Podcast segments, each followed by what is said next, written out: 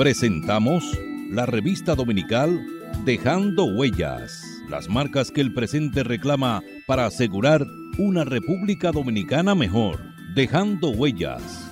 Dejando Huellas. Muy buenas tardes, apreciados oyentes de su programa La revista dominical Dejando Huellas. Recuerde que nos puede sintonizar a través del internet www.dejandohuellasfm.net y por las redes sociales en Twitter arroba Dejando Huellas R, en Facebook Dejando Huellas y en Instagram Dejando Huellas Radio. Dejando Huellas, una producción de Honorio Montás.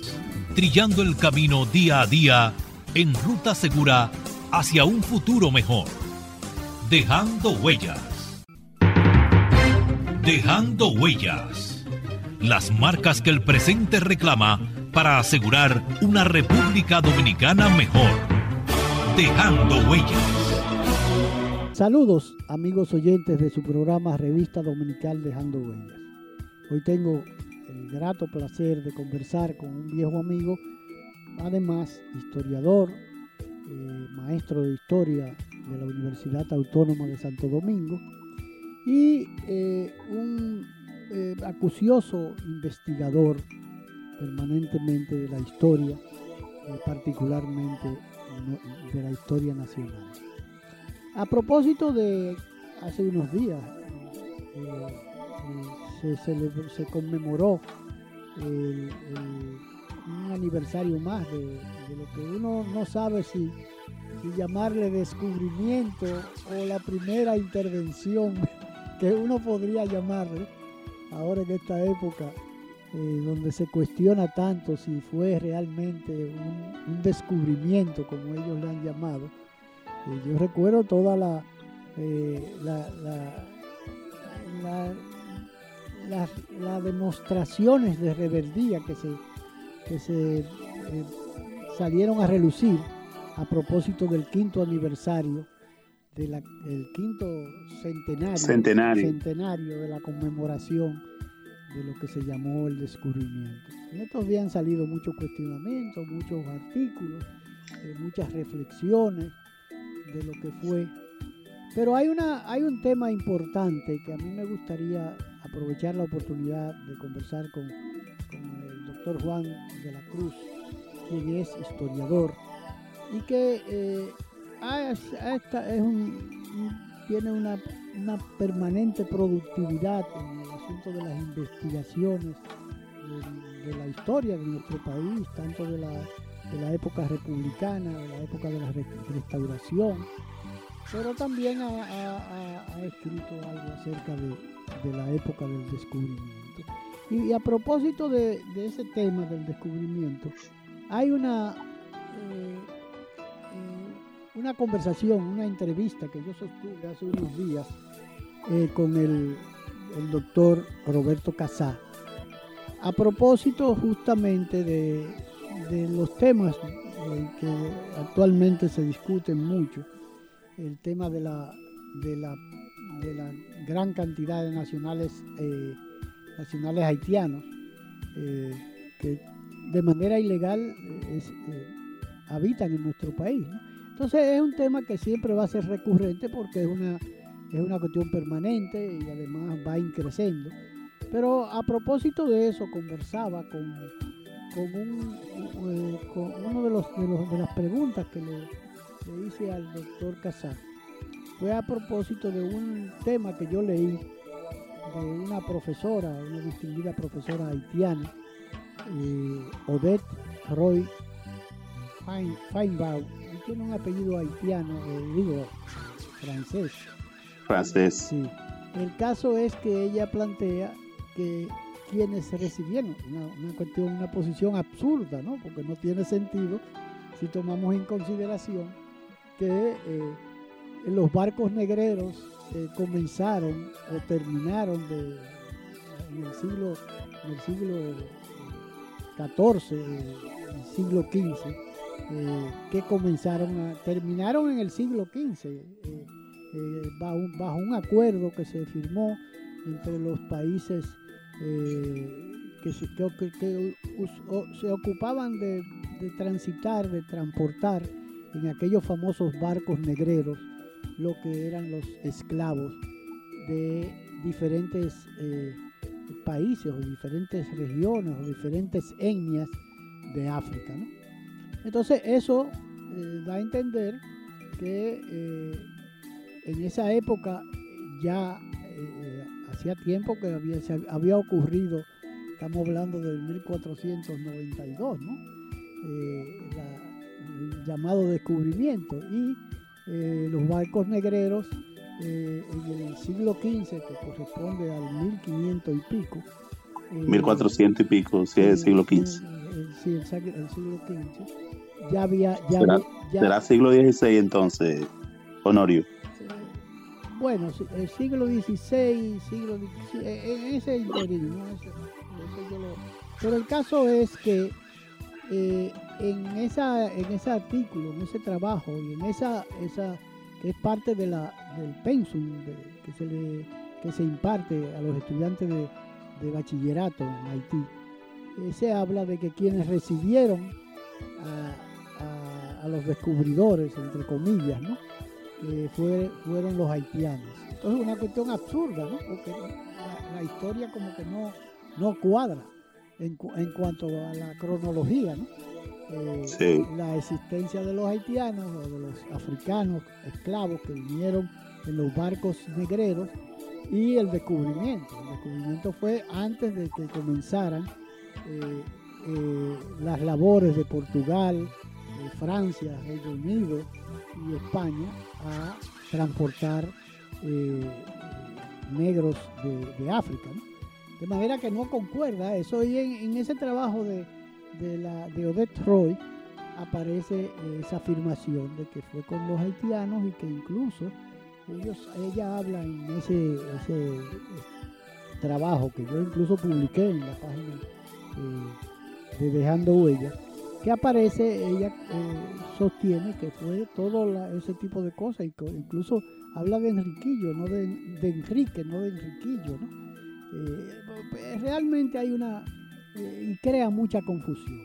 Pero lo que me interesa conversar contigo, Juan, como historiador que tú es acerca de, de, lo que fue, eh, desde tu punto de vista, eh, el descubrimiento de la isla Hispaniola. Ellos dicen que la, isla no debería llamarse Hispaniola, sino la isla de Quisqueya.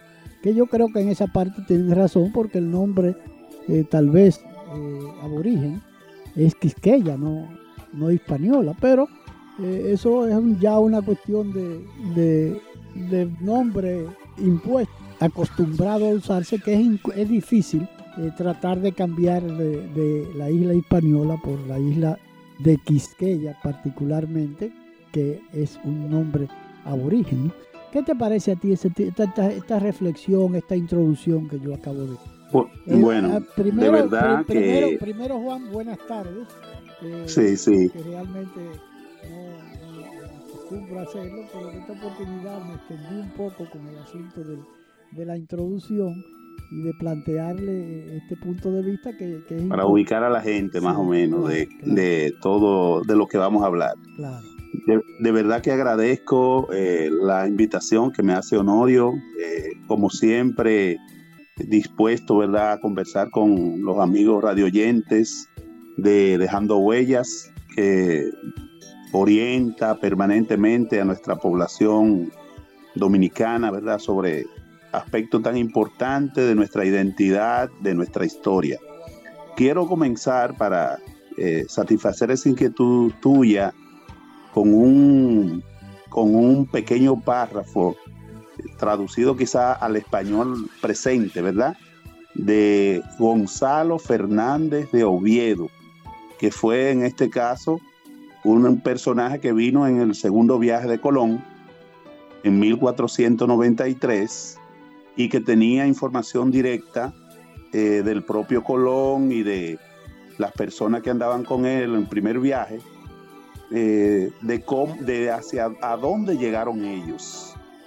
Y dice así, en una edición de Gonzalo Fernández de Oviedo de 1851 en la página 25, libro editado por la Academia de la Historia Española. dice, tornando a la historia, es decir, volviendo a la historia. Llegado pues el almirante a la isla de Cuba, donde he dicho saltó en tierra con algunos cristianos y preguntaba a los indios por Zipango y ellos por señas les respondían y señalaban que era esta isla de Haití, que ahora llamamos española.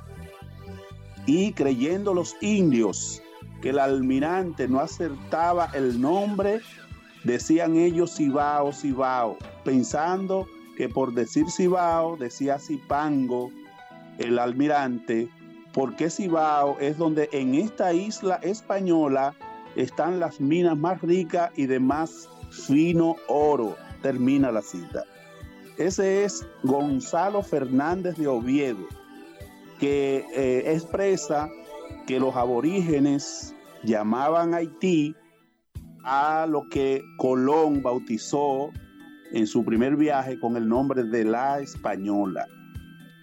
Eso significa que el 25 de diciembre Colón construyó el fuerte de la Navidad tras estrellarse su nave Santa María, o como también le llamaron la nave gallega, la gallega, contra un arrecife coralino en las tierras del cacicazgo de Marién, que dirigía para entonces el gran cacique Guacanagaritz, próximo a lo que actualmente se llama Cabo Haitiano eh, y que en este caso eh, hay que destacar que encalló la nave en el cabo, en lo que era el, lo que es actualmente el cabo San Nicolás.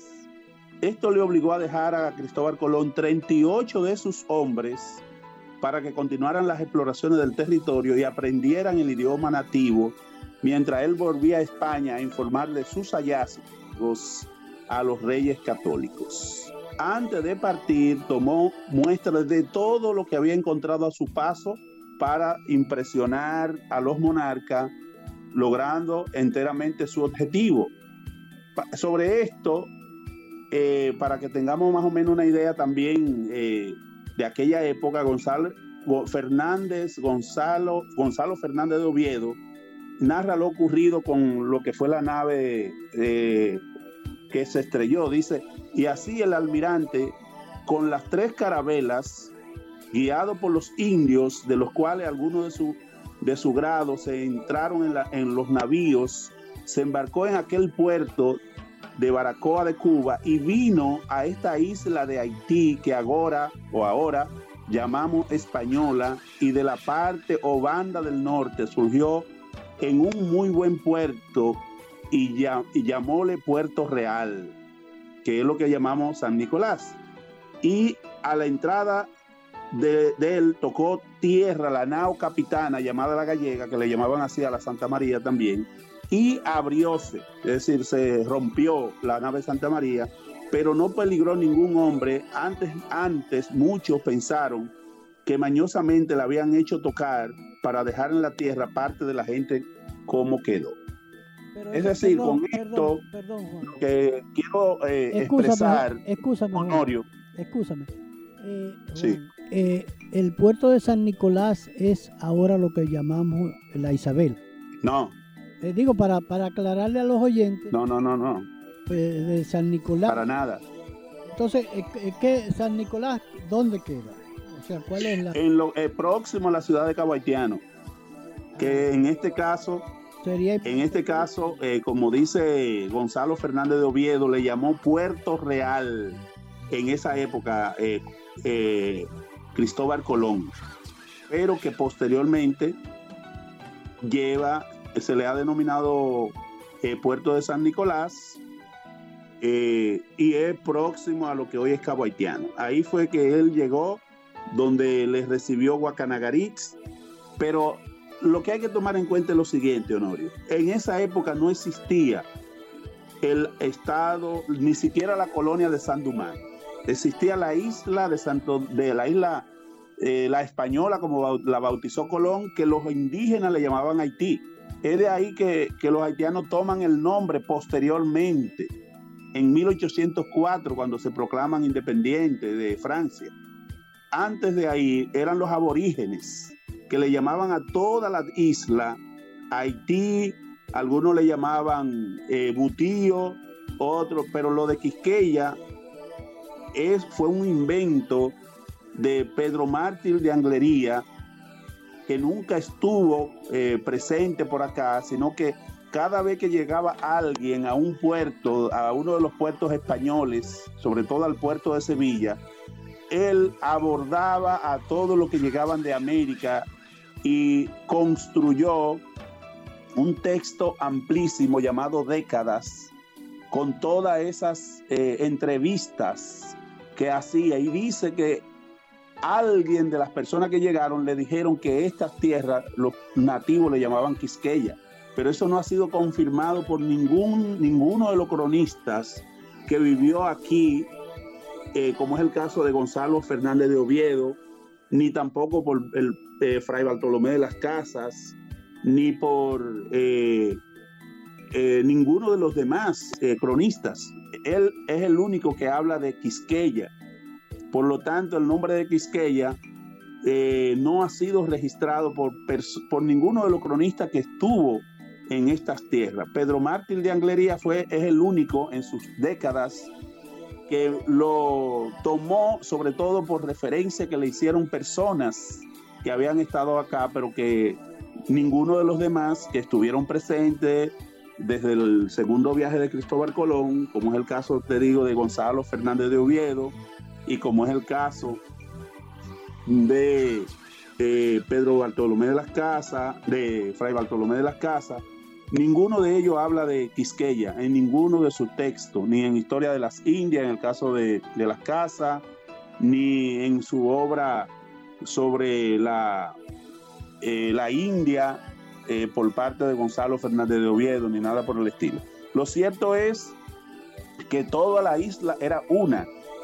Eh, cuando llegaron los conquistadores, no se puede decir que eso se llamaba, que eso era parte del Estado haitiano, porque, no, existía el Estado haitiano. No existía para esa época, ni siquiera la colonia de San Dumán existía. Existía la isla completa, que estaba dominada por los españoles a partir del segundo viaje de Cristóbal Colón principalmente. Ni siquiera en el primer viaje todavía Colón no había conquistado estas tierras, no la había dominado, eh, sino que a partir de 1493, eh, cuando llega al fuerte de, la Navidad y lo encuentra totalmente destruido por la acción de Caonabo y de su gente, porque los españoles que dejó cometieron todo tipo de barbarie contra las aborígenes, contra los hombres y mujeres, ¿verdad?, que habitaban eh, en la parte limítrofe entre el cacicazgo de Marién y el cacicazgo de Maguana, eh, cometieron todo tipo de, tropelía, atropello, y Caonabo, que era un hombre que no, no aguantaba muchas cosas, pues eh, optó por enfrentar a los extranjeros, que de acuerdo como dice Gonzalo Fernández de Oviedo, eh, fueron 38 personas que dejó Cristóbal Colón al mando de Rodrigo de Arana.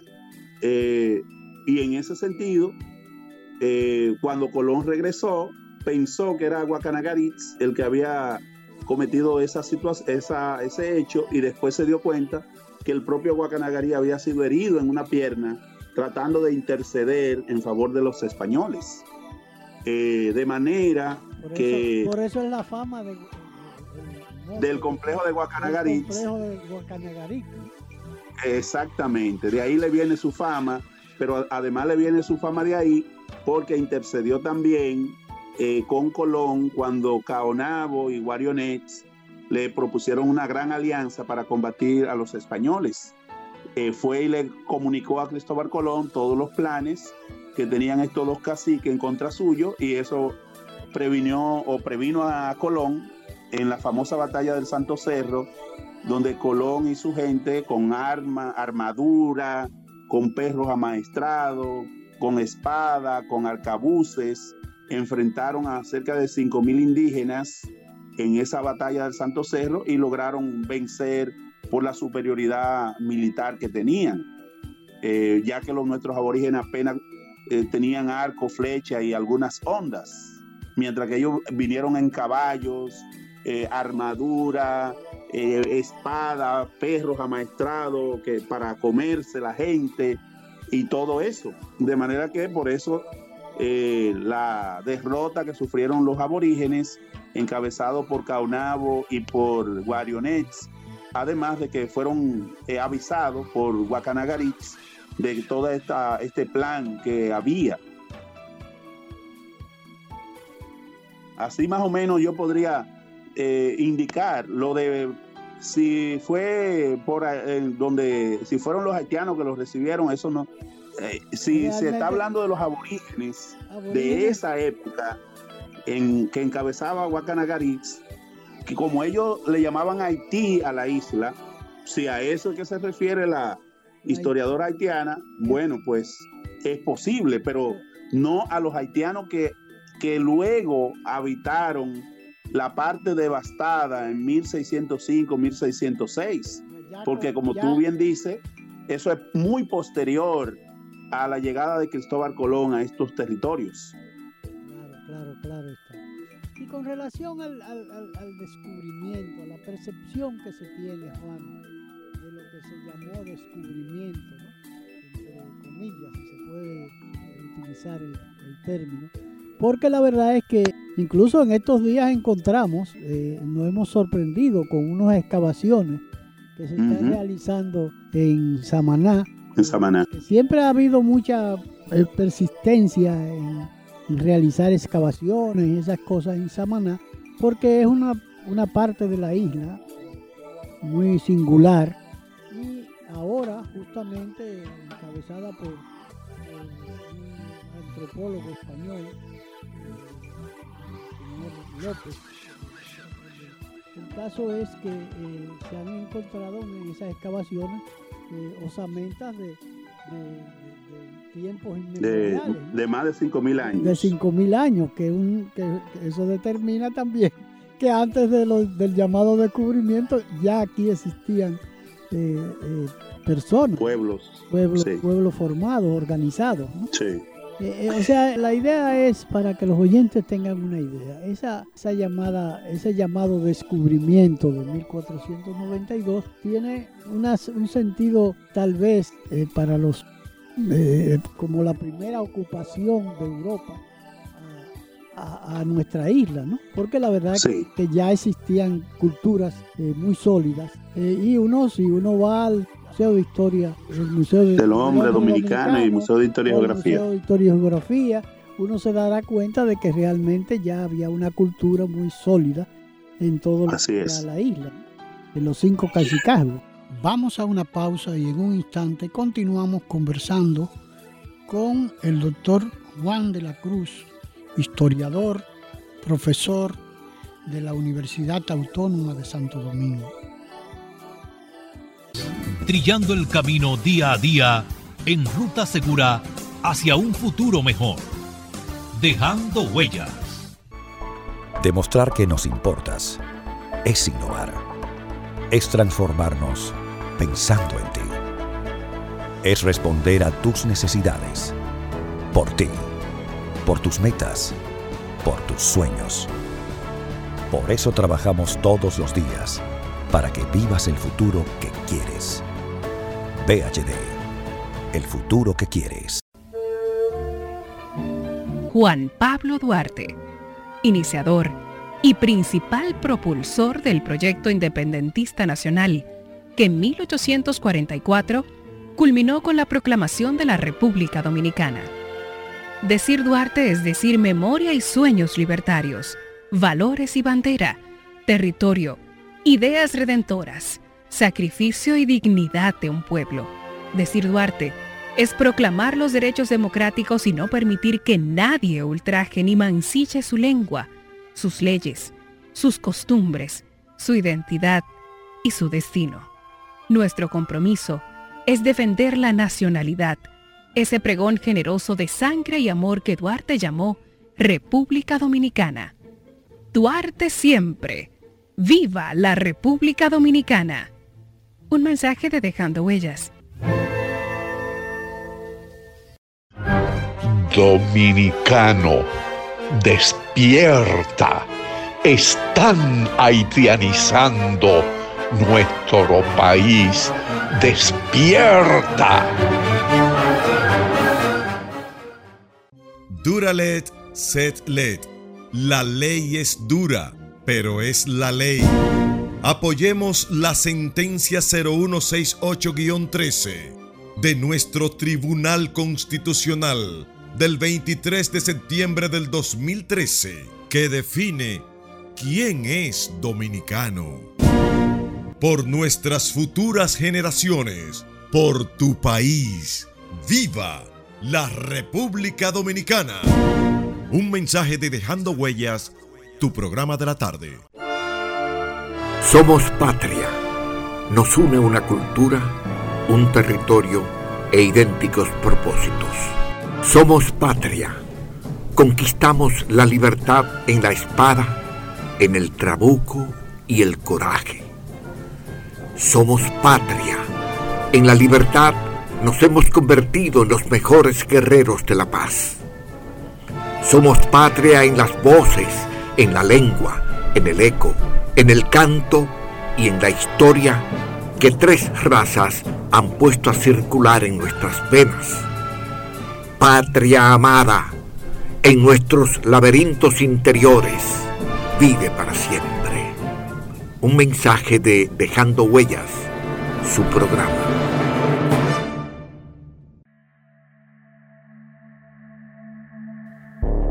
El aborto es un atentado contra la existencia individual y familiar. El aborto es un atentado contra la existencia de nosotros como país. El aborto es un homicidio y quien lo practica mata. Un mensaje de Dejando Huellas, su programa.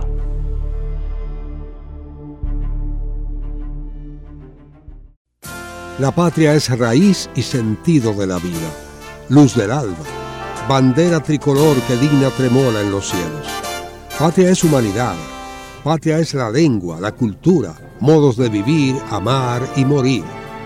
Patria es solidaridad, patria es la tierra y su gente, el tributo y la ofrenda de nuestros mártires, el decoro y la libertad de no tener amos ni ser esclavos. Patria es nuestra música, nuestros bailes y danzas, nuestras costumbres, nuestras cosechas, nuestro ancho mar, nuestros bosques y ríos. Patria son nuestros amores, el ensueño, la llovizna sobre el rostro de una niña, las iguas y los almendros, la palabra alta, grande y clara de nuestro destino. Un mensaje de Dejando Huellas. Dominicano, despierta.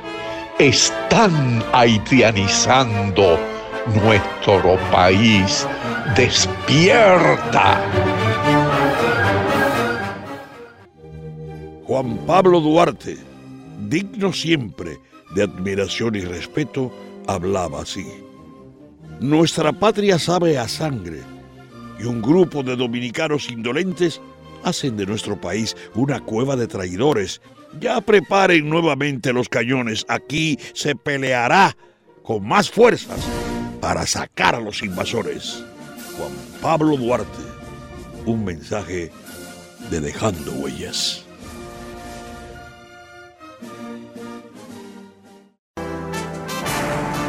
Trabajemos por y para la patria, que es trabajar para nuestros hijos y para nosotros mismos.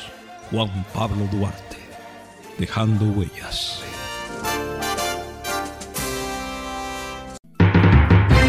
Dejando huellas. Las marcas que el presente reclama para asegurar una República Dominicana mejor.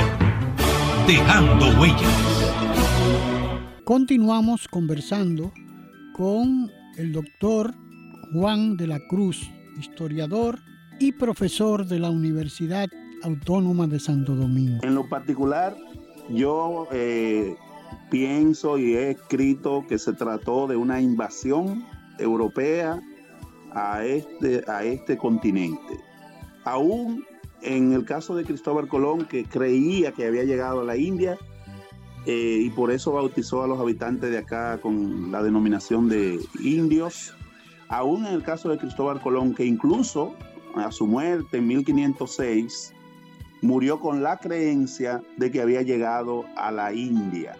No obstante, eh, las capitulaciones de Santa Fe que él firmó con los reyes católicos en 1490, en abril de 1492, deja ver claramente que había una pretensión eh, de invasión, ya fuese en la India, ya fuese en estas tierras donde él llegó, en fin, ¿por qué había esa pretensión? Porque en esas capitulaciones de Santa Fe se expresa claramente que Colón iba a pasar a ser gobernador y virrey de todas las tierras que descubriese y almirante de todos los mares y océanos que encontrase en su camino. Pero no solo esto, sino que además se le otorgaba el 10% de todos los beneficios que se obtuviesen. Eso, eh, más claro de ahí, no canta un gallo, como dicen los dominicanos dejaba ver claramente que había un propósito expansionista, colonizador, de dominación, de aquel, aquellos pueblos que encontrasen, lo iban a someter a sangre y fuego, como en efecto ocurrió con la población originaria de la isla de Santo Domingo, pero también con la población originaria de los demás pueblos del Caribe e incluso posterior a Cristóbal Colón, de los pueblos ya de lo que es eh, la masa continental más amplia de América. Eh, todo eso demuestra claramente que era todo un plan de parte de los reyes católicos y de los sucesivos reyes que, les, que, vinieron posteriormente, como Carlos I de España y V de Alemania, y luego los, eh, su hijo Felipe II y luego el nieto Felipe III, es decir, que todo esto demuestra que era parte de, una, de un plan, de una estrategia eh, bien definida de España para ampliar su dominio, para ampliar sus territorios más allá de sus fronteras. Pero también eso que, eso que tú dices me, produce cierta risa, ¿no? El hecho del 10% famoso. Sí. Y ahora eh, uno, uno ve toda esta la frenaria con los 10% de los funcionarios. Es decir, que desde, la época, desde la época del llamado descubrimiento. Descubrimiento, se, se, instituyó el 10%. Y desde antes el diezmo en la iglesia. Claro, ¿Mm? el diezmo en la iglesia, que también es una comisión de, los, beneficios. Eh, realmente es interesante tocar ese, esa, esa, hacer esa observación porque estamos hablando del diezmo de la iglesia, que es un beneficio, es un porcentaje del beneficio que perciben cada uno de los feligreses. Y, después lo que iba a percibir eh, Cristóbal Colón o el descubridor. pero había también una, un propósito tal vez que fue desvirtuado cuando, eh, porque ellos iban a la India a buscar especies, especies de, especias y oro y eh, seda y demás. No precisamente oro. Yo eh, creí, creo, tenía la idea de que eran eh, una serie de seda y ese tipo de cosas.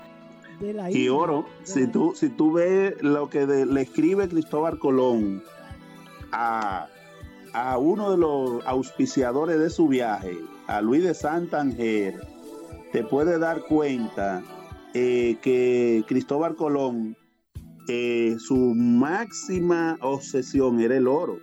Te puedo, por ejemplo, leer una cita de una carta que él le envió a Luis de Santander, que fue uno de los que contribuyó eh, con su proyecto. Mira nada más para que tú veas. Dice, cuando yo descubrí las Indias, dije que eran el mayor señorío rico que hay en el mundo.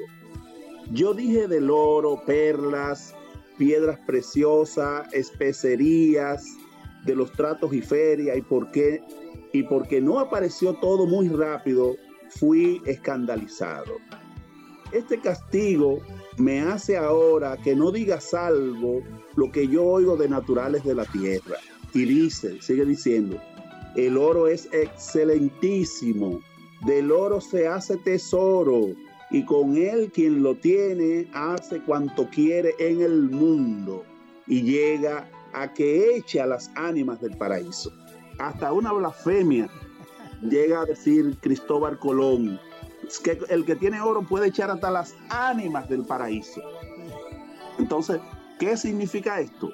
Que Colón estaba, estaba claro en que su, su principal eh, apuesta era encontrar oro, porque él había leído las narraciones extraordinarias de Marco Polo y por eso lo primero que preguntó es dónde está Zipango, porque en Zipango o Japón, lo que hoy es Japón, era que decía Marco Polo que se encontraba la isla del Dorado, que no es nada más y nada menos que la isla del oro o la isla de los tesoros. Entonces, el propio Gonzalo Fernández de Oviedo lo dice, que Colón dijo Zipango y los aborígenes dijeron Cibao, creyendo que Colón se había equivocado cuando estaba hablando de Zipango, porque los aborígenes sí sabían que en el Cibao había muchas minas de oro y muy ricas. ¿Me entiendes?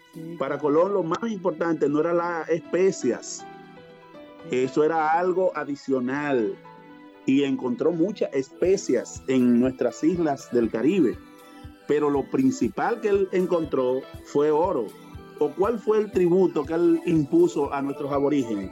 Inmediatamente llegó en de su segundo viaje el tributo de un cascabel de oro a todos los aborígenes mayores de 14 años. Debían, no más de cada tres meses, debían entregar un cascabel de oro, es decir, una especie de botija eh, llena de oro cada tres meses. Y solo en aquellos lugares donde no hubiese oro, se impuso como tributo 25 libras de algodón, es decir, una arroba de algodón.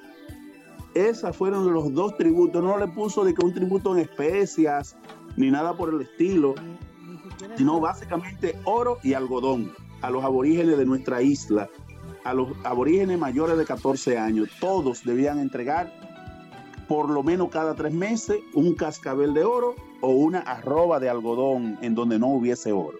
De manera que el llamado descubrimiento eh, fue una, intervención militar, una, una, una, ocupación militar en busca de tesoros, ¿no? Así es. Y, de riqueza, porque al fin y al cabo eh, esa fue la, realidad del llamado descubrimiento, ¿no? Del, nuevo, Así mismo nuevo continente. Eh, de manera que toda esa, esa historia y esa celebración, esa conmemoración del 12 de, de octubre eh, está siempre, siempre será muy cuestionada cómo se conmemora, ¿no? Si con tristeza o, si con alegría.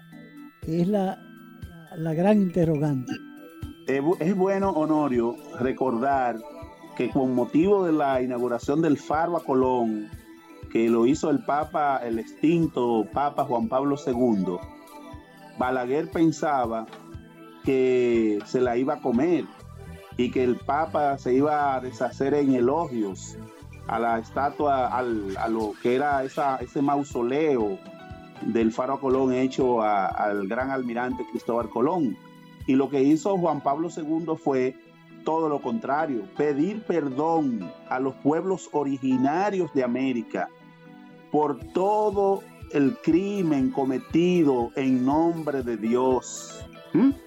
De manera que el Papa Juan Pablo II le, lo que hizo fue redimir a todos estos pueblos que en nombre del, Evangelio habían sido eh, prácticamente disminuidos, habían sido eh, prácticamente extinguidos casi todos los pueblos del Caribe, lo de las grandes ciudades, por ejemplo, como México, como eh, Perú, eh, y como Guatemala y demás, no pudieron ser exterminados porque eran millones de aborígenes, pero en el caso nuestro, la estimación anda de 300 a 400 mil aborígenes en nuestra isla.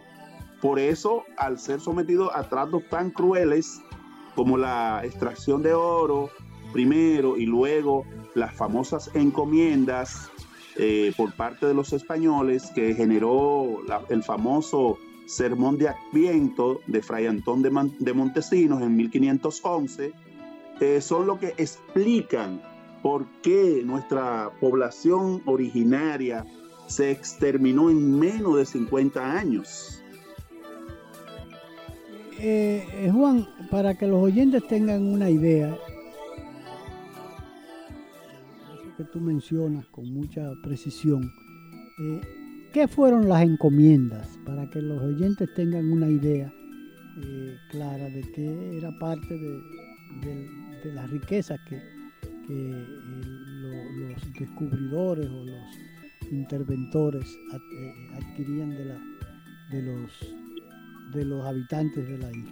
Vamos a una pausa y en un instante continuamos conversando con el doctor Juan de la Cruz, historiador, profesor de la Universidad Autónoma de Santo Domingo. Trillando el camino día a día en ruta segura hacia un futuro mejor Dejando huellas. Demostrar que nos importas es innovar. Es transformarnos pensando en ti. Es responder a tus necesidades. Por ti. Por tus metas. Por tus sueños. Por eso trabajamos todos los días. Para que vivas el futuro que quieres. VHD. El futuro que quieres. El aborto es un horrendo crimen que le pone fin a una vida humana. Recházalo. Un mensaje de Dejando Huella, su programa.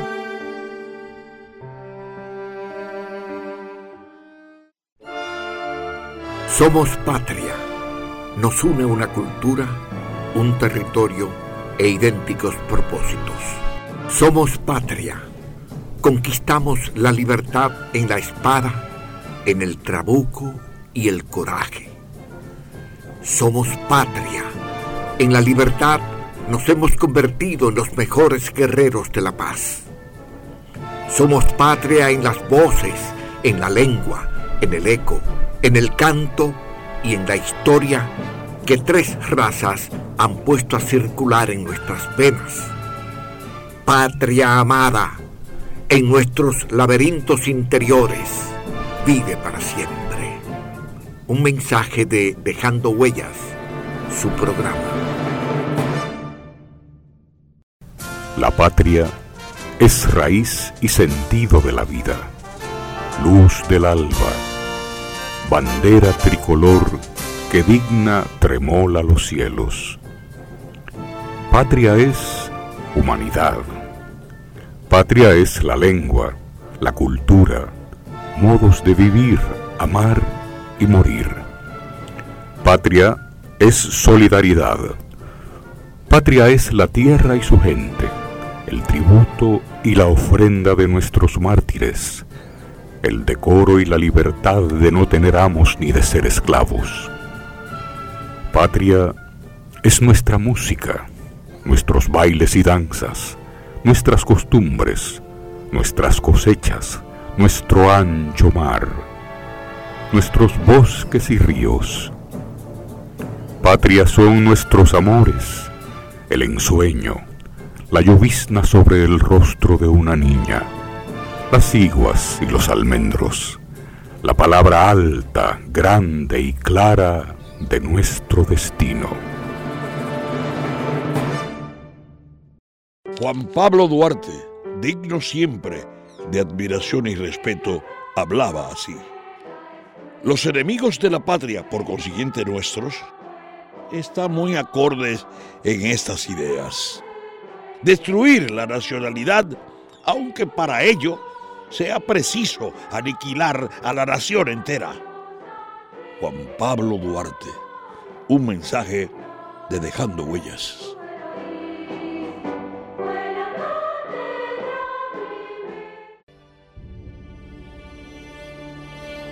Las cesáreas son un claro negocio de los médicos obstetras solo para enriquecerse.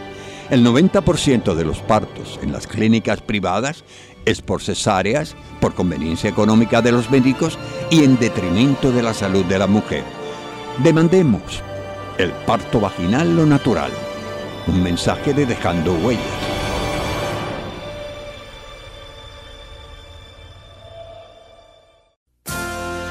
El gobierno debe mostrarse justo y enérgico, o no tendremos patria, y por consiguiente ni libertad ni independencia nacional. Juan Pablo Duarte, dejando huellas. Dominicano, despierta. Están haitianizando tu país. Salve el pueblo que intrépido y fuerte a la guerra a morir se lanzó. Dejando huellas. Las marcas que el presente reclama para asegurar una República Dominicana mejor. Dejando huellas. Continuamos conversando con el doctor Juan de la Cruz, historiador y profesor de la Universidad Autónoma de Santo Domingo. En lo particular, yo, eh, sí, primero eh, eh, hay que destacar que el gobernador sustituto de Colón, que fue Francisco Bobadilla, estableció los repartimientos, que era entrega de, aborígenes a los españoles, que fue una de las protestas que hizo eh, Roldán, Francisco Roldán, eh, en contra de Colón y su gente, que ellos tenían el monopolio de todo, que no permitían que los españoles se pudiesen casar con las aborígenes, que no permitían que los españoles tuvieran aborígenes que les sirvieran. Y entonces Francisco Bobadilla empezó a entregar eh, una cantidad limitada de aborígenes a los españoles de entonces, eh, pero con la llegada de Obando en 1502, esto eh, se intensifica y a los grandes poderosos de a las personas que tenían grande poder económico y que eran parte del tren burocrático, se le entregaban grandes cantidades de aborígenes para que trabajaran en su finca. Eh, el ejemplo de Enriquillo es un ejemplo bastante eh, claro, Enriquillo, por ejemplo, tenía bajo su dominio, o sea, él era uno de los caciques, y tenía bajo su dominio alrededor de, de, de 25 a 30 aborígenes.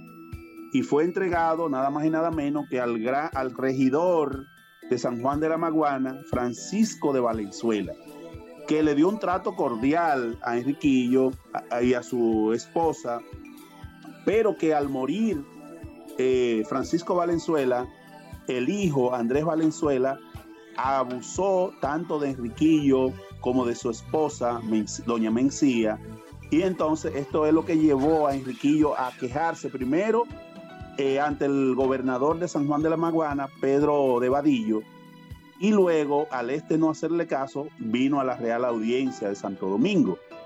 Y eh, como era un hombre encomendado, o sea, que estaba por debajo de Andrés de Valenzuela, no se le hizo ningún tipo de caso, a pesar de que se había criado entre los españoles, había sido bautizado como español en, el convento de los franciscanos, eh, en la zona que hoy ocupa eh, esa zona de Neiva, Barahona, por ahí era que estaba el convento de los franciscanos en esa época, y entonces prácticamente eh, no se le hizo caso a Enriquillo y eso es lo que contribuyó a su rebelión a partir del año 1519, cuando su esposa era vejada por parte de Andrés Valenzuela, él también se le quitó un, caballo que le había regalado el padre de las casas a él, igualmente a su esposa, eh, eh, Andrés de Valenzuela la ultrajó, la quiso violar.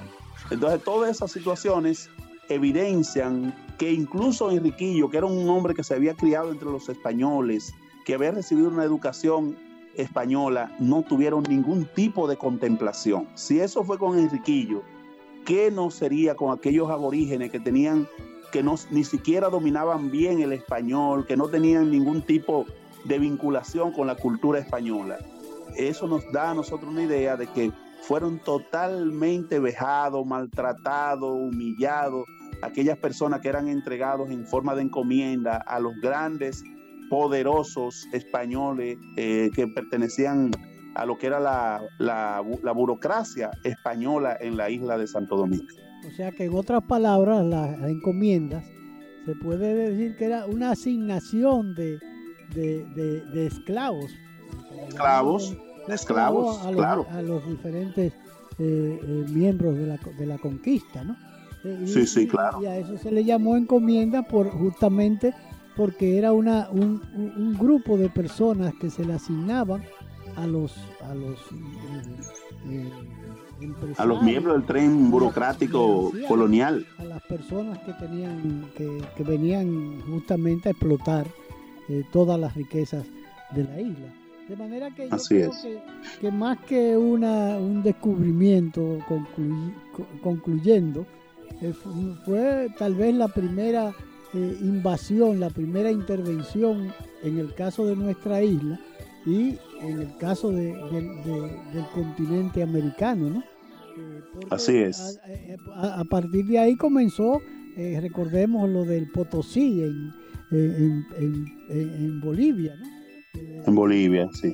Que realmente eh, había, había un dicho que decía vale más que un Potosí y era por las Así es. cantidades de, de plata y oro. Plata y oro que existían en parte del continente eh, sudamericano, ¿no? De manera que sí, sí, eh, sí. toda esa, esa, esa, celebración que se quiere hacer, y eh, en el caso de particular, para no desaprovecharlo, a Balaguer se le peló el billete con Juan Pablo II, cuando sí, claro.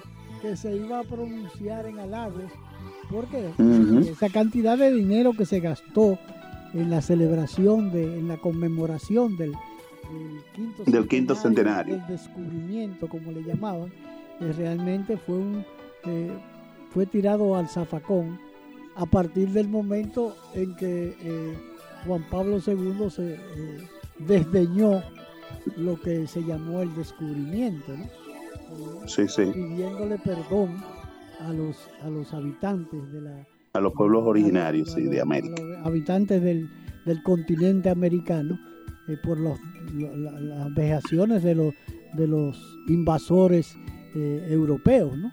Que realmente Así es. Eso, eso, eso eh, de, demuestra lo que realmente sucedió en todo, en todo el continente americano. Aprovechando lo que tú decías ahorita de, de que aquí hubo, eh, antes de la llegada de Colón y su gente, eh, habitaban pueblos eh, con miles de años antes. Por ejemplo, antes del, descubrimiento de, los restos arqueológicos de Samaná, se tenía la idea de que en Barrera de Asua estaban los restos más antiguos, de alrededor de 2800 años antes de Cristo. Era la, la datación más vieja que había eh, en esa zona de barrera de Asua. Con ese, ese hallazgo arqueológico en Samaná de alrededor de 5.000 años eh, de, de, antigüedad, de esa osamenta que se ha encontrado en esa zona de Samaná, nos deja ver a nosotros que efectivamente, como tú decías al inicio, eh, nuestra isla había sido habitada eh, miles de años antes de la llegada de Colón y su gente. Por lo tanto, no hay que hablar de descubrimiento, no hay que hablar de, de encuentro de cultura, porque cuando se habla de encuentro es algo amistoso, cuando se habla de diálogo de cultura es también algo amistoso, que ambas partes se ponen de acuerdo. Pero en este caso no hubo acuerdo, hubo una imposición cultural, económica, militar, y, militar. de parte de los, de, los, de los europeos, a la población nativa. Sí, no, pero además una imposición militar, que es una parte Así es. importante. De todas maneras, yo voy a tratar de, de, conversar con Adolfo López, que es el arqueólogo que está a cargo Sí, de, sí. de las excavaciones del- de Samaná, que yo creo que es sumamente importante porque eh, esa, esa parte la desconocía, la de Asua. Realmente Sí. no, sé por dónde. Barrera de Asua, donde está una playa muy linda que gran parte de nuestro país desconoce, que es la, la, la playa de la Caobita. Está en esa zona de Barrera, una playa hermosísima. Ojalá que no se que promueva, pueblo- ojalá que no se promueva mucho porque el turismo pero los dominicanos depredador. debemos, de- debemos ir ahí. Yo he ido varias veces y he quedado maravillado. Eh, un poquito eh, más, más allá de Barrera, de la- del pueblo de Barrera. Eso es hermosísimo. De verdad que he quedado fascinado con las veces que he ido a, la, a la Caobita, así que se llama. Es interesante esa información. De manera que, eh, Juan de la Cruz, te agradezco muchísimo esta conversación esa, y esta diserta- disertación, porque tú, has- tú has aportado mucho al conocimiento de, de los oyentes, de, particularmente de, de Dejando Huella y de la, y del- de la gran difusión que tiene a través de los podcasts eh, este programa, ¿no?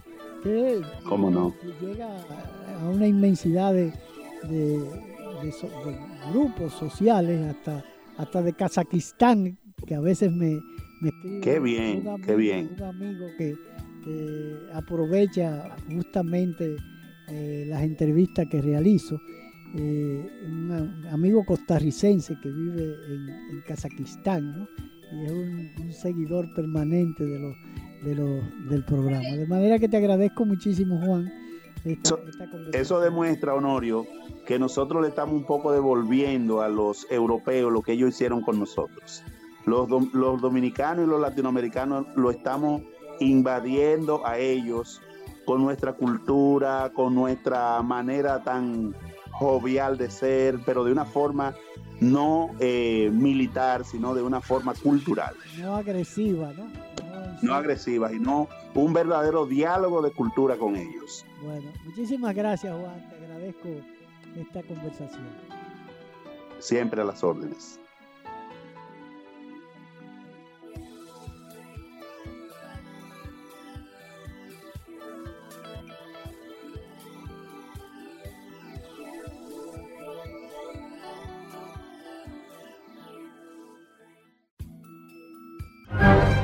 Dominicano, despierta. Están haitianizando nuestro país. Despierta.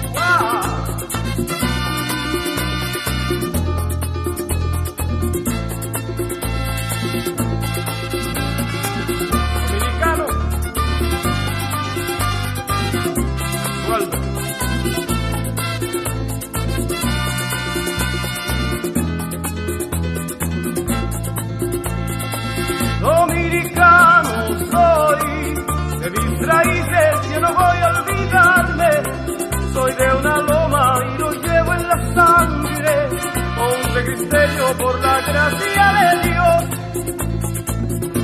por alta que sea mi estrella, no me olvido de mi gente, quiero ser fiel a mi tierra y cantar sencillamente, dominicano soy,